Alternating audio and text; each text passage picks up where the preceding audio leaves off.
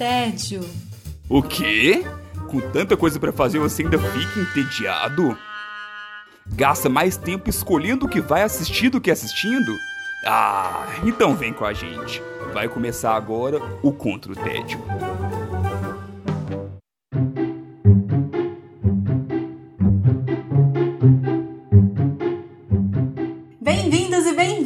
Contra o Tédio. Eu sou Sara Dutra e junto com as minhas companheiras de guerra nós temos a missão de te tirar do tédio e é isso aí. Hoje nós só temos combatentes mulheres por aqui. Maíra Brancalhão, tudo bem com você? Oi, Sara Dutra. Olá, mulherada que nos escuta. Uhul, só mulheres. Só mulheres para desgraçar a cabeça hoje, inclusive, na produção. Sim. Silvia Gostaferra também tá aqui. Tudo bem, Silvia? Oi, gente! É o clube, clube da Luluzinha, odeio essa fala, mas enfim. É... Não sei nem o que eu Clube das falei. Amazonas, talvez. É, Será que é talvez. melhor? Desproposital, estamos só sem Felipe Chaves hoje. E Só pronto. aconteceu de ser. Só produção. aconteceu de ser. O especial de mulheres normalmente acontece lá em março, produção. A gente vai abrir o nosso episódio de hoje conversando com Silvia. Como é que você está combatendo o seu tédio? Estou combatendo meu tédio com um monólogo num futuro talvez não muito distante. Até porque futuro distante. É difícil pensar em futuro distante, né? Tá. Neste É, momento. é, é, né? É difícil essa frase, tô cheia das frases difíceis hoje. Vem comigo.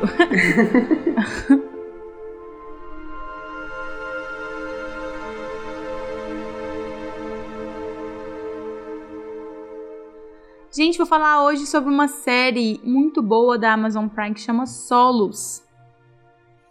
E Só- aí? Yay! Solos me foi recomendado pelo meu cunhado que simplesmente virou e falou: assiste Solos, você vai gostar. É uma antologia. Nada mais. Da Amazon com a Anne Hathaway. Nada mais. N- não, nem falou com quem que era. Nada mais. Uhum. E aí eu falei: bom, né? Tamo aí.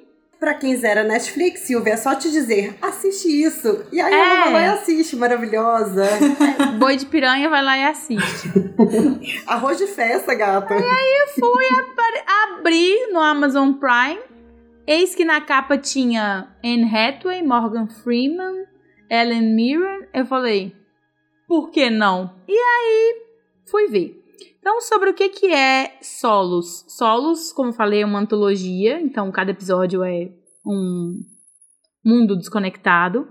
É ambientado num futuro próximo ou não muito próximo, aí vai pra você dizer.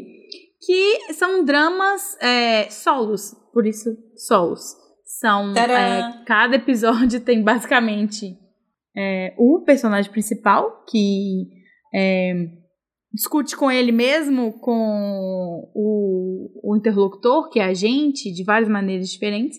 E por isso que eu falei no início, é um monólogo, porque não tem outra pessoa. E é uma e tem essa vibe do futuro, porque tem a ver com é, uma vibe tecnologia, assim. Aí vocês vão falar Black Mirror. Só que não. Não! A, a comparação, ela é muito inevitável, né? Porque Black Mirror foi uma série é, muito diferenciada que, tipo, é, tanto te- so- por falar muito sobre tecnologia, por ter essa questão de drama, até um gore ali, né? Dependendo do, Uhum. do episódio. E claramente você pode fazer alguma comparação, mas a comparação ela é, é no máximo temática, assim. Ela para ali, porque não, não, não tem a mesma lógica, e ela, apesar de ela se passar num futuro, ela é focada nos dramas pessoais dos personagens, assim. Que é o contrário do Black Mirror, né? Black Mirror é tipo assim, como o futuro distópico cagou a Uhum. vida dos personagens. Uhum. E nesse, não necessariamente. É só porque eles estão vivendo lá. E, gente, eu fiquei muito impressionada. Eu fiquei muito impactada porque. Primeiro, porque atores, tipo assim, quando você fala Anne Hathaway e Morgan Freeman, você fala, ah, claro que vai ser maravilhoso. Mas o. O Sam Wilson, que faz o Sam Wilson de, né? É, Maíra e você, que recomendou, fica falando dos filmes dos Vingadores, que é o Anthony Mackie, né? Uhum. Só pra lembrar, ele é o. Como é que ele chama? Falcão. Falcão. Falcão. Uhum. É porque às vezes a pessoa não sabe do nome. da- da- É, sim, falei Sam Wilson, mas é o Falcão. Ele tá muito incrível, gente. Pra mim, o melhor papel da carreira dele, que, que eu já vi ele fazendo, disparado. Ele tá muito, muito incrível. E eu fiquei muito. É uma triste beleza que tem nos episódios, porque é, é só drama, gente. Vai preparado pra, pro drama. Eu não chorei, não, mas se você é de chorar, pode ser que leve um lencinho junto. Mas é muito bem feito. E é assim, o ator e o roteiro. E basta. Estou levemente confusa, porque assim, eu com monólogos, desculpa, gente, eu não dou conta. Não fica cansativo, não fica. É longo, não é? Eu quero super. Quantos episódios tem? Tipo assim, vamos lá balizar isso aqui. O Felipe Chaves não está aqui para dar o selo de tempo do Felipe Chaves. Então, calma. calma. Os episódios têm no máximo 30 minutos. Então, assim, Uh. 25 por aí. Então, já, já fica bom ali. Uhum. É, realmente é o que dá pra fazer com monólogo, né? É, o primeiro episódio, que inclusive é da Anne Hathaway maravilhosa, ele é um pouco mais animado, assim, descolado. Então eu achei que ele dá um timing é, pra série que ela não tem. Não sei se você concorda, Sara. A série é mais lenta do que o primeiro episódio. É, eu também achei, também achei. Ele é bem animado, assim. Então dá uma. Dá um up, assim, que não, não, não chega. Os outros são episódios é, mais pesados, mais focados num drama mais pessoal, assim. Pelo menos foi o que eu achei. Uhum. Eu acho até os outros episódios mais contemplativos, Silvia. Sim, uma bela palavra. Acho que mais do que pesados, são contemplativos. Aham. Até porque eu, pelo menos, não considero isso um spoiler. Não sei se você não quis mencionar por algum motivo. Mas os personagens, quando eles interagem, é sempre com uma. É sempre não, né? Mas a maior parte das vezes é com uma inteligência artificial. Então, o monólogo, ele não é tão monólogo assim, às Uhum. vezes, sabe? Às vezes tem uma inteligência artificial que tá proporcionando esse diálogo, mas que no fim das contas é um monólogo. Sabe quando você tá. Eu, gente, eu sou doida, né? Mas enfim, sabe quando você tá pensando sozinho e aí você conversa com alguém que não existe ali, seu grilo falante pessoal? Então, rola umas coisas assim. É, a gente leva você pro psiquiatra rapidamente depois dessa fala, mas super cheio quando a gente conversa com a gente mesmo. Para de ser doida! Cada Brincadeira, dia mas mais, depois dessa pandemia, então nem se fala. tá fora da casinha. Falar em pandemia, um dos episódios que eu mais gostei foi o da Uso Aduba. Ela faz a Suzanne é, Crazy Eyes do Orange the New Black, pra quem Sim! pegar a referência. Ela é muito boa. Maybe she's here to help us resolve our existential problems. Já traz ótimas lembranças, assim, só de ser ela, né? Sim, só de ser ela, eu fiquei super empolgada também de ver ela na fotinho. O episódio dela em si é muito bom. Tem isso que a Sarah falou de interagir com a tecnologia. Quando fala solos, gente, eu não quero ficar dando spoiler mesmo, Sarah. Foi, foi o foco. Eu não acho que seja, mas enfim. É só pra, pra expectativa não ficar criada. Uhum. É, de. Só tem um ator em cena, Uhum. basicamente. É, não tem vários personagens. Tem um personagem e ele interage com você ou com o espaço em que ele se encontra sozinho, por assim dizer. O nível de drama vai deixar a gente, tipo, arrasado, assim, eu tenho que ir com o estômago mais preparado pra ver solos, ou dá pra ir, tipo, easy go, tipo, tô indo, vamos ver um pouquinho disso aqui. Tipo, porque o Black Mirror me deixa, tipo, arrasada. Falei milhões de... Não, eu não achei tão arrasado igual o Black Mirror, não. Ah, Eu ok. acho ele mais filosófico. Ok. É. Ok. Só pra eu captar um pouquinho dessa, dessa vibe que tem que estar pra assistir. Porque tem dia que a gente não tá pra coisa. Mas por ser uma antologia, eu acho que você também não precisa chegar a assistir. São sete episódios no total. Uhum. Acho que você não precisa chegar a assistir os sete, entendeu? Você pode assistir Sim. um, fica de boa. E filosofar. Eu vi cinco de uma vez? Talvez fiquei um pouco mais impactada pela demanda? Sim. Sim. Mas não precisa ser como Silvia Gosta Ferro, né? Não, Não precisa. É, eu vi, eu vi um por dia, eu fui tranquila, assim, até porque eu acho que eu queria, eu acho que o, o, o, o que você precisa levar pra assistir é uma consciência, sabe? Não é série pra você ver enquanto você tá meio distraído, Uhum. meio fazendo outras coisas. Você precisa de certo nível de concentração ali Porque senão eu acho que a contemplação se perde também. Sim. É, fica sendo uma coisa meio rasa se você não consegue é, se deixar levar pela série. Eu acho que isso é um ponto principal nessa série. Em alguns episódios, assim, talvez por temáticas, talvez por outros motivos, eu não consegui me conectar tanto com a história. Uhum. E aí, talvez assim, ah, mas normal de antologia, né? Que a gente sempre fala. Uns episódios ma- chamam mais atenção que outros. Do que outros. Mas eu Uhum. acho que esse é o ponto de virada pra mim. Esse foi o ponto de virada pra mim. O, a minha capacidade de me conectar no momento e com as histórias. Ok. Sim, Ah, eu também acho. Mas mais do que isso, é uma excelente atuação de todos, absolutamente todos Sim. os atores envolvidos e um roteiro muito bacana. Claro que alguns episódios são melhores que outros. Posso falar meu episódio preferido? Só, sol- só soltar assim. Eu amo o episódio da senhorinha viajando. Amo aquele episódio, eu acho lindo. Da Helen Mirren é, é uma graça. Quem assistir aí, me conta depois se vocês curtiram também. São quantos episódios? Você viu sete de uma vez? São Calma. sete, são sete. Ah, você simplesmente fez a maratona e vambora. É, dois dias eu matei tudo e é isso aí. Só porque eu fiz um intervalo, não foi nem porque quis. Silvia, lembra pra gente então qual que é o nome da sua indicação e onde que a gente assiste? Assistam Solos, está disponível no Amazon Prime Video. Bela Mitologia, a gente segue o episódio de hoje, vou passar para a minha indicação e eu estou combatendo meu tédio sendo um tanto quanto desobediente. hum, sempre muito bom. Hum, danadinha.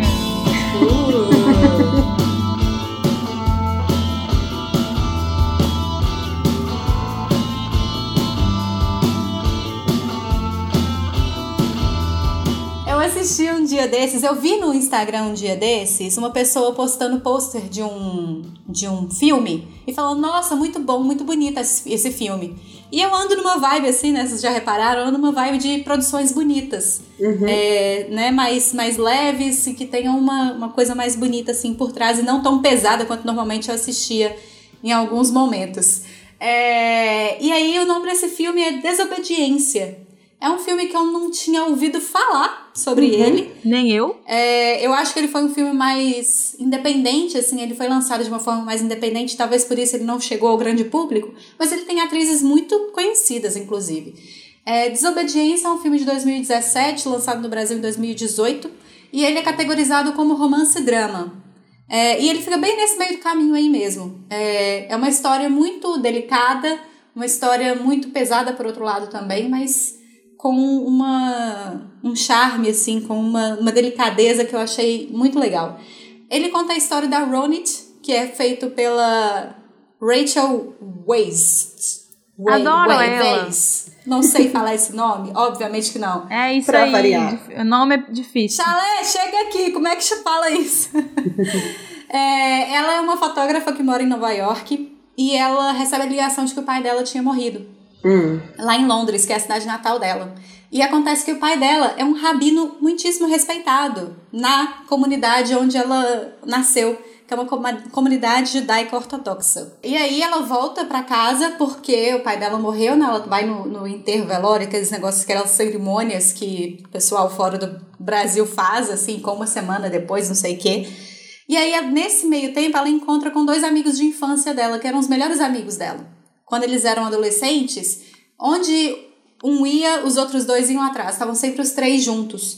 E esses dois outros amigos são a Esty, que é interpretada pela Rachel McAdams, uh, adoro ela. e o David, que é interpretado pelo Alessandro Nivola. Algo do gênero. Não sei Esse quem é. não sei se eu sei. não. É, ele eu também não conhecia, não. Então tem essas duas Rachels, que são muito famosas, né? Elas são muito conhecidas, então eu achei muito interessante ter elas duas num filme independente, assim, com pouco, pouca visibilidade.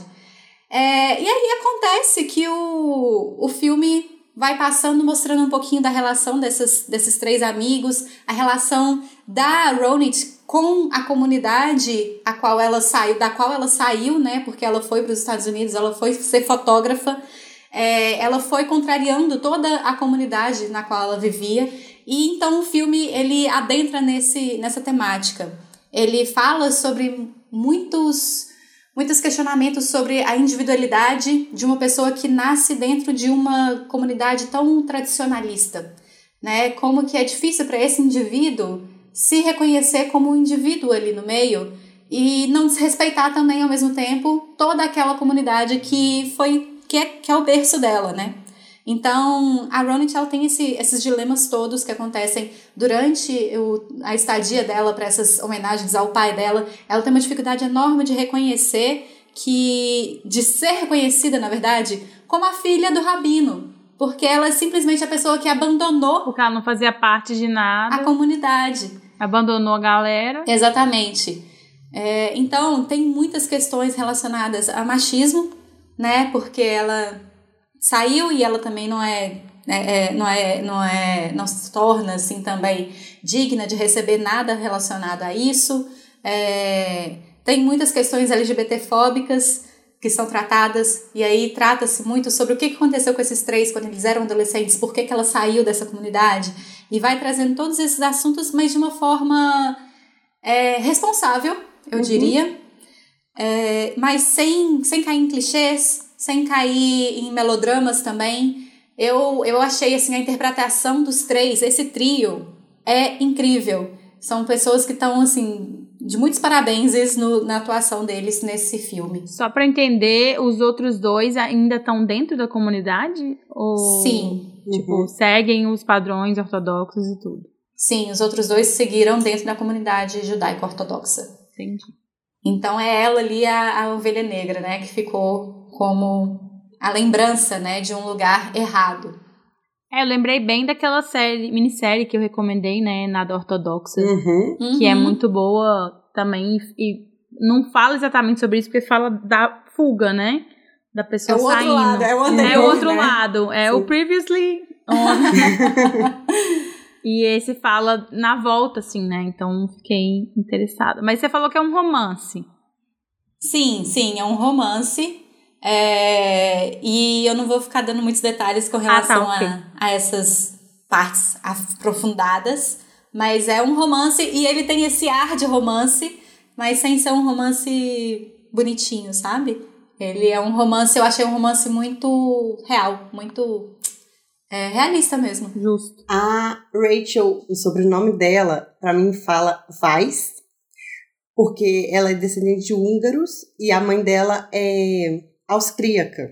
Então eu Uhum. imagino que deve falar alguma coisa. Pesquisou ali E a rapidamente. própria Rachel Weiss é descendente de um, de um húngaro judeu, né? Ela, ela é de ascendência judia. Então a atriz tem tudo a ver com esse contexto, né? Ela já tem ali, né, dentro. Já entende o, aquela parte do laboratório, né, que os Sim, atores fazem sim. para encarnar personagens. Que tem informação. E você que gosta, Silvia, esse filme ele é baseado em um, um livro Gosto. é, da Naomi Alder, Alderman. Você tá muito cheia dos nomes difíceis, Sara. Muito. Pode, pode. Sua cota já tá preenchida. Eu diria que é por causa da temática do filme, inclusive. É um filme um pouquinho, num, num tamanho assim que eu acho, uma duração que eu acho ok. Ele tem um pouquinho menos de duas horas de duração, então é um Oh. filme que não te toma tanto tempo assim, mas ele consegue te, te carregar bem pra dentro da, da estética que ele propõe. A, a fotografia é linda, inclusive, que ela se passa em Londres, então a fotografia é toda meio cinza, assim, ó. E aí você tem assim, todo o contexto que tá rolando ali, fica muito lindo. Adoro a Sarah apreciando a, a, a imagem que ela O vê. Cinza. gosto- O cinza da história. Mas muito legal. Almodóvar, oi! Oi, oi, quase lá. É, fica a dica então. É, Desobediência, que é um filme que tá na Netflix e vale muito a pena ser procurado lá, por mais que seja uma produção independente e pouco conhecida. Com certeza procurarei. Eu gostei muito do, né, do como se apresenta o filme. Vou lá e depois eu falo na página, olha, gostei ou não disso aqui. Ai, sim, sim, curiosa pra saber a opinião de outras pessoas, porque eu não conheço a opinião de outras pessoas. Ah, muito bom. Veremos, veremos. E Maíra, a gente segue com você mesma. Finalizando esse episódio de hoje, como é que você está combatendo seu tédio? Eu estou combatendo meu tédio entrando nas memórias de infância de um diretor em decadência. Nossa, Então. produção, é triste, né? É triste, mas não é muito triste. É só um pouquinho triste. É só o necessário Só o triste. necessário triste.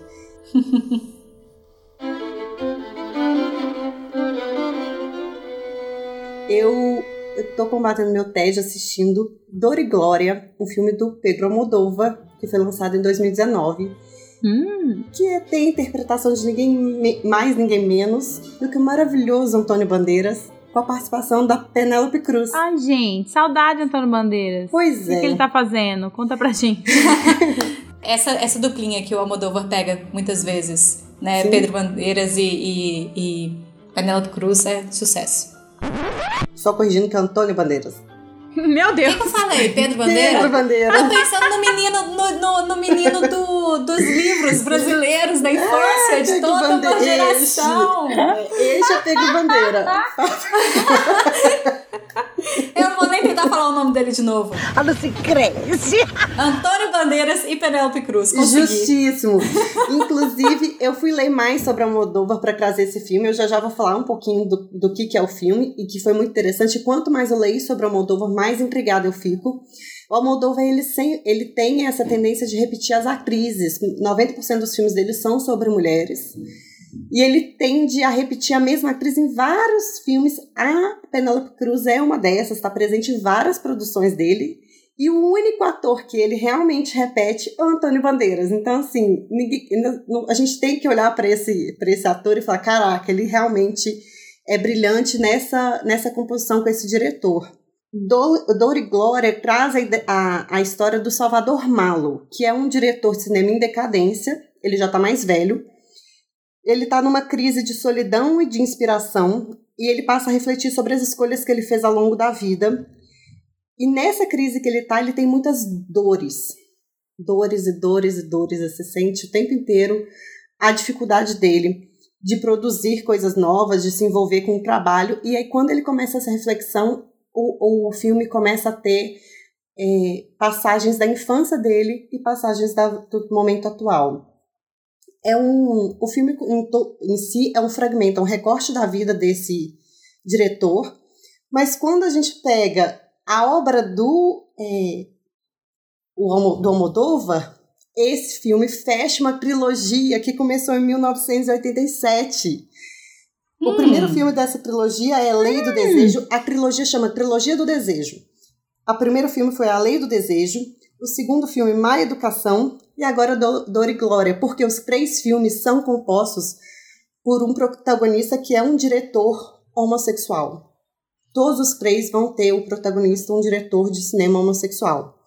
Dor e Glória vem com muitas pitadas, muitas, muitas, muitas pitadas de, é, de uma autobiografia do Almodóvar. Inclusive, eu estava assistindo esse filme com a minha cunhada, a Rafa. Fala, Fela, um beijo pra você. Rafa estava assistindo junto comigo e ela tá assim: e esse cabelo desse homem tá me irritando demais, este cabelo. Antônio Bandeiras incorpora o cabelo do Almodóvar, o que é muito legal. Não só o cabelo, Ah, Pra ciminha, assim, que, que a gente quer pentear, né? é que a gente quer cortar às vezes, inclusive. Não só o cabelo, como a casa de- do Salvador Malo, ele é composto por quadros é, e itens e coloridos que são do Almodóvar. O Almodóvar emprestou para o filme coisas dele para compor o, o cenário. Ai, que lindeza. Mas é alguma vibe biográfica do Almodóvar ou não? É uma vibe de pitadas biográficas, tem várias Entendi. questões biográficas, mas não é um filme autobiográfico. Uhum. Tá? É, a interpretação do Antônio Bandeiras está maravilhosa no filme. Porque, A, né? A Penélope Cruz, por sua vez, ela faz essa parte do passado, ela interpreta a mãe do Claro Salvador. que tinha que ter a mãe aí. Claro, uma mãe. Porque o, o, o Almodóvar sem uma mãe não é o Almodóvar. Mas esse é um filme menos colorido, mais sério, mais triste, mas muito bonito do, do diretor. Então, assim, Dor e Glória vem trazendo uma vibe um pouco diferente, mas linda. Assim, é um filme muito bacana de ver e é esse fragmento da vida desse, desse diretor. Ai, já quero. Sara é apaixonada, né? Ninguém acha. Pois é. Qual o nível de drama? um drama leve. Não é um, um filme que você vai ficar arrasada, você não vai chorar junto. O Almodóvar, ele não tem muita tendência de colocar dramas pesados, né? Ele, ele é- inclusive nos filmes dele, você sempre ri Sim. muito em algum momento, né? Ele sempre consegue balancear bem Então, isso. esse tem pitadas muito leves de humor, muito menos humor do que os outros filmes, mas Uhum. sim, ele consegue trazer a gente para um lado mais leve. É, eu tenho a impressão que é, o fato do personagem estar sentindo dor grande parte do tempo deixa a gente um pouco mais angustiado, assim. Tipo, ai, coitado, não acredito que ele está sentindo dor. Uhum. É, dentre as, as- as- os elementos de autobiografia, é, dizem por aí que o Almodóvar teve uma crise de produção, de criatividade, é, antes dele fazer, dirigir Julieta, que é de 2016. Então tem essa, essa similaridade com o personagem do filme Hum. e como ele leva essa relação. Interessante, interessante.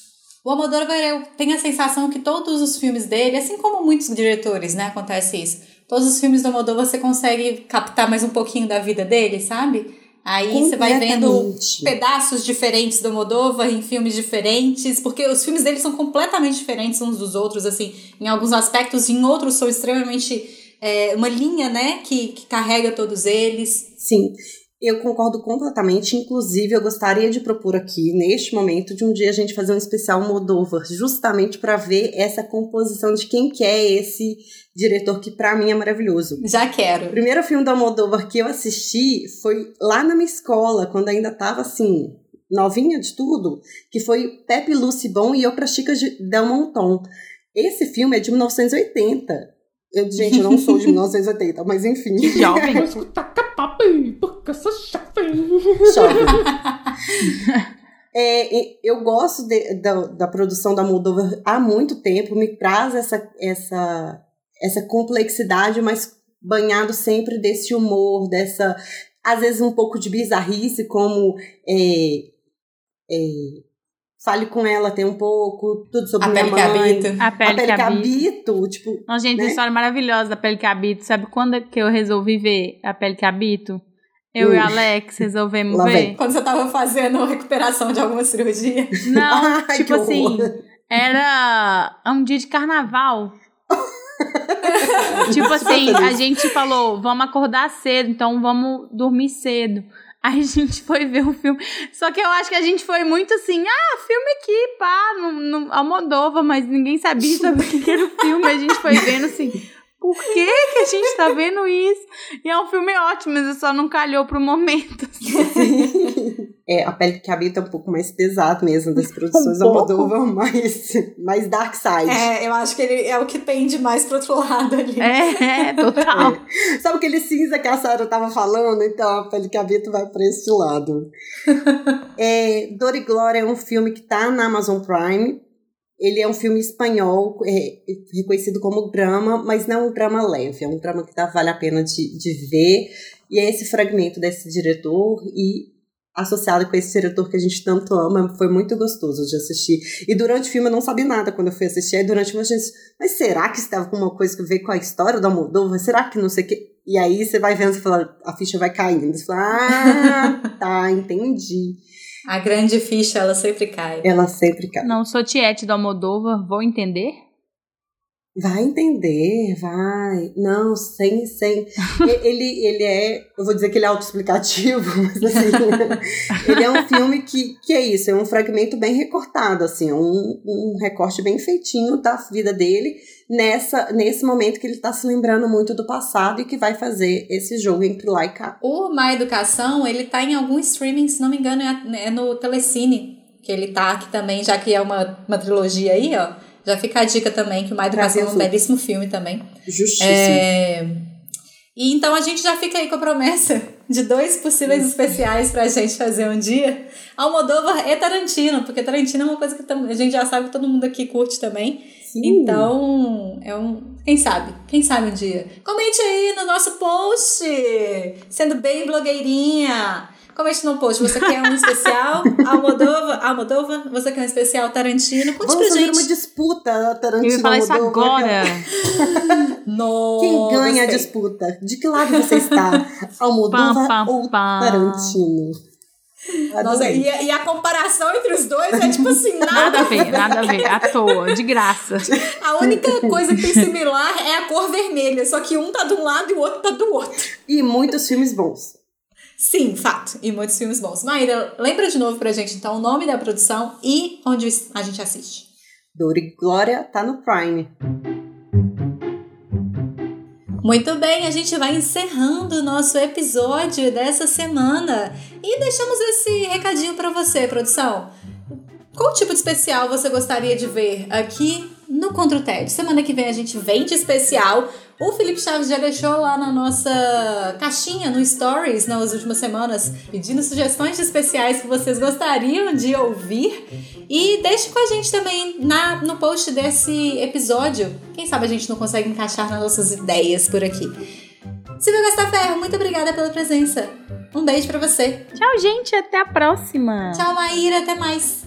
Tchau, Silvete. Tchau, Sarinha. Até mais, people. Eu sou Sara Dutra, vou ficando por aqui. Até mais ver. Um beijo e tchau. Gravando. Gravando. Tem que falar gravando. Pra, pra ficar legal, pra, pra gra- começar a gravar, tem que falar gravando. Gravando. É porque senão não grava, sabe? É Entendi, tipo vacinar que você tem que postar. É tipo no crossfit, você só, só se você postar. Você... Tipo no crossfit, exatamente. Tem umas coisas na vida que só funcionam se você avisar que você tá fazendo. Entendi.